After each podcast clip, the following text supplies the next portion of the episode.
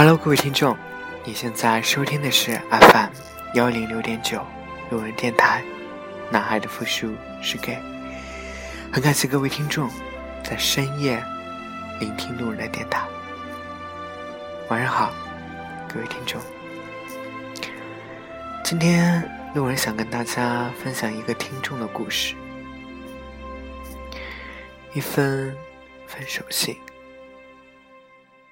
亲爱的 A，让我来给你讲个故事。我们的故事，我们从开始到结束，这短短不到一百天的所谓的爱情故事。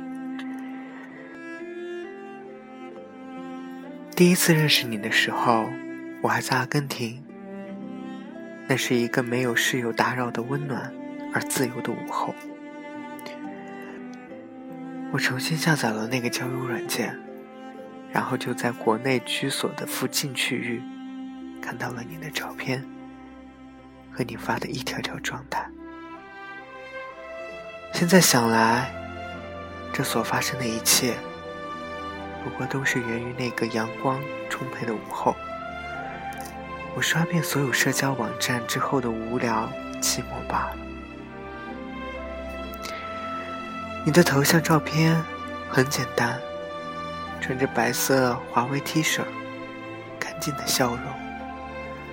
但你的状态内容却很丰富，一张张配图都是你亲手制作的美食，装在纯白的瓷盘里，有时还会配上两句清新文艺的句子。在这个南美浓墨重彩的城市待了太久，你这种带着家和生活的朴素气质，瞬间吸引了我。我翻遍了你的记录，并且添加了关注，没有想到不久之后，你竟然也关注了我。后来我们就有一搭没一搭的聊了很久。你有问过我的长相，让我发给你几张我的证件照，带着几分羞涩的尴尬，期待着你的回复。你只是淡淡的说了一句：“还好。”就像一颗种子种在了心底，随着聊天记录的厚厚堆叠，我以为我们的友谊，或者说情感。也在逐步积累。我开始倒计着回国的日子了，那是一种从来都没有过的期盼，仿佛回到了幼儿园，翘首期盼放学父母的迎接；仿佛回到了大学，数着日子，期盼无忧无虑的假期。思念也一样。但凡有了期盼，大抵都是起源于一种挂念。终于，我回到了国内，顾不上换下一身的疲惫，我积极的联系了你，然后就在房间里坐立不安的等待。大约过了又一个钟头，你回复了我，语气里。满是歉意，说你今天工作有些多，很疲惫，心情也不好，改天再见。说不清楚那是怎样的一种感觉，有些心疼那样拼命的你，同时仿佛身体里的能量被瞬间抽干一样，我瘫软。在满是灰尘的床上，不想有任何动作。后来的日子里，你无数次的爽约和推脱，终于在五天后的晚上，你联系了我。还记得吗？你想带我去酒吧聊聊，而我则为了避人耳目。说要去你家坐坐，你并没有反对。那天夜里，你穿着家居服和我并排在沙发上坐着。你开了瓶酒，我们也都喝得有些醉了。你突然问我的名字，我有些尴尬的发愣。你又及时的补上一句：“我只记得你是一个穿着西装的可爱小男生。”大概是因为我发给你的证件照吧，让我多少有些释怀。不过后来，你倒是真真正正的记住了我的名字。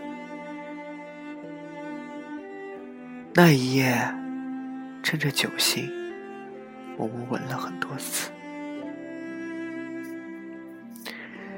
再后来，我就索性搬去了你的小窝。时不时，我们会一起去超市买菜，然后你回家做饭给我吃，就盛在那些大小不一的洁白瓷盘中。当然，饭前你会像祷告一般虔诚的布置好桌面，拍好照片，有时甚至还会顺手修饰，并且发布。而我则暗自以为很温馨的在一旁，静静等着你做完这一切之后开饭。日子过得很平静，但我却觉得很温暖，甚至暗自以为能和你一直在一起，这就是自己想要的幸福了。没过有多久，就到了十一假期。我们商量好了去厦门旅游。临走的那天，我们赶得很匆忙，因为我没有给你预留梳洗的时间，所以你走得很狼狈。当然，在去车站的路上，在公交和出租之间的辗转，最后总还算是奔跑着赶上了火车。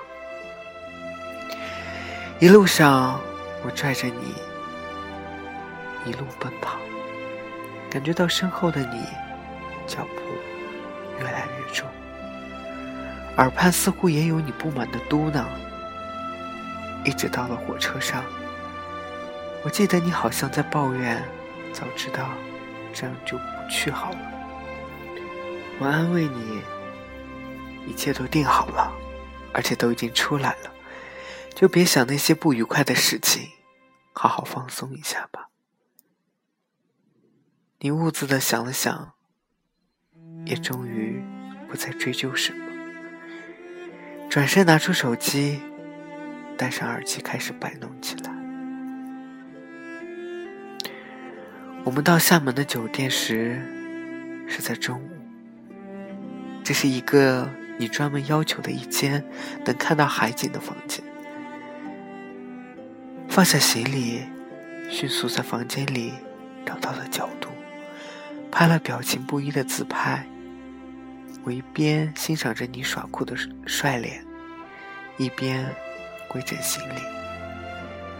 再回过头时，你已经瘫软在床上。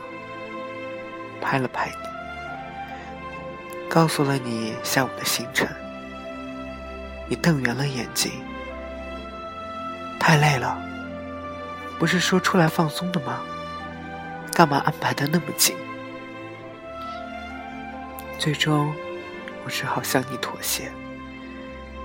在酒店的床上，我睡过去了整整下午的时光。当夜晚太阳褪去，你兴冲冲的拉着我去海滩，踩着柔软的沙，拍着一张。又一张的篝火，星空。那时的你，仿佛格外的满足。回到酒店，你向我展示你一张又一张的照片，同时马不停蹄的修饰着、编辑着，仿佛在那个小小的手机里，承载的，就是你充实的一天。但是我没有告诉你，我本来计划好的那条小路，正是情侣们来厦门必去的那条小路。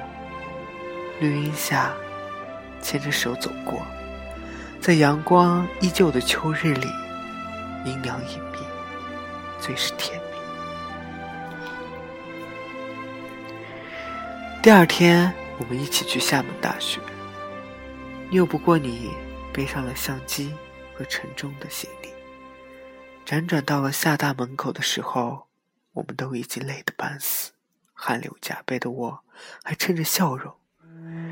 你却一边埋怨着出门忘记拿防晒霜，一边即将瘫软了过去。在厦门大学门口看着进进出出都快排起队的游人，你只是站在门前的阴凉处，摆起 pose，拍了几张照片，就央求着我回去吧。那时我也有一些不高兴。因为毕竟自己的背包里还装着你要求的三脚架之类的东西，而你却根本没用，就要这样回去了。怎知你已经伸手拦下了一辆出租，就这样，厦大就算是去过了。你好像一切都很赶。我们提前了全部的行程，或者说是直接压缩了。第三天的下午，我们就更改好了返程的车票。在第四天的晚上，我们就已经回到了你的小窝。厦门的浪漫旅行就这样结束了。我们赶上了黄金周的出行浪潮。却索性在途中离场，不用去凑那往返的热闹。日子依旧平淡，但是我对你的热情，好像也就这样一天天的平淡了下来。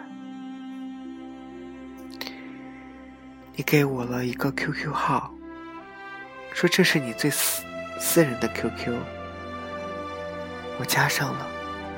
却发现，光是你收获的赞就有五百一十九个，而我不过是第五百二十个而已。那天夜里，你说你想吃麦当劳里的生菜，我专门去网上百度了一下，那是一种香港产的玻璃生菜，洋生菜，进口超市里有卖。第二天，我们一起去市中心的进口超市，看着那二十多块钱一斤的生菜，我竟有些犹豫。你有些不开心，但最终没说什么。晚上躺在床上的时候，你给我说，你想起你之前交往过的一个大叔。一个有钱的大叔，他给你说过，无论什么时候回去找他，他都会欢迎的。你还说他会满足你的一切愿望。我知道你在耿耿于怀，我没有买你想要的身材。我也知道你很在意我之前没有借给你想要却没有说明理由的四千块钱。可是你却不记得，我曾爽快的为你支付了考研的费用，最终却不了了之。你也不会在意每次在饭前我不小心洒落汤汁，或者破坏了你精心摆盘，你对我大吼大叫时的委屈。说到底，我不过是你交友名单里的五二零分之一。我曾问过你，你为什么会喜欢我？我们之间这一切算不算爱情？我记得你笑了，我之前以为那是一种默认，现在想来，不过是你在嘲笑我的年轻和稚嫩罢了。我想要拥有的是爱情，而你要的只不过是养生菜而已。我却天真的以为我们心有灵犀。你喜欢唱王菲，但是有时候的细水长流。和我愿意的天长地久，终归只是歌词里的爱情吧。而我臆想中的生活，在现实中，终归是实现不了的。就像我之于你，我一直以为，需要的是一个能一直为你买养生菜的人，你会喜欢他。可是到头来，我才发现，你爱的不过是养生菜而已，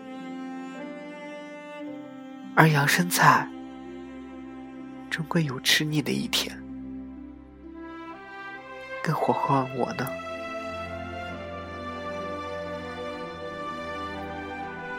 但我还是要感谢你，曾经让我爱过你。我也更要感谢你，让我如今不再爱你。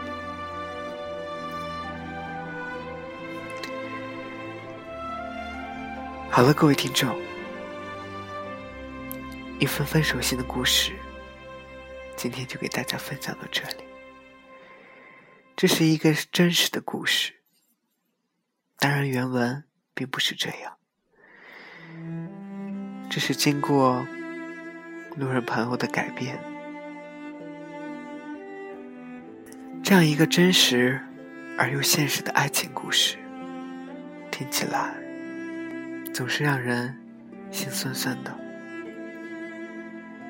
尤其是那一句：“我一直以为你需要的是一个能为你一直买养生菜的人，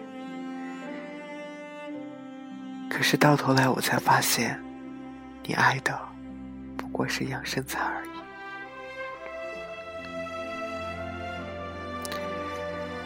好了，各位听众，感谢您在深夜里收听路人的电台。晚安，各位听众。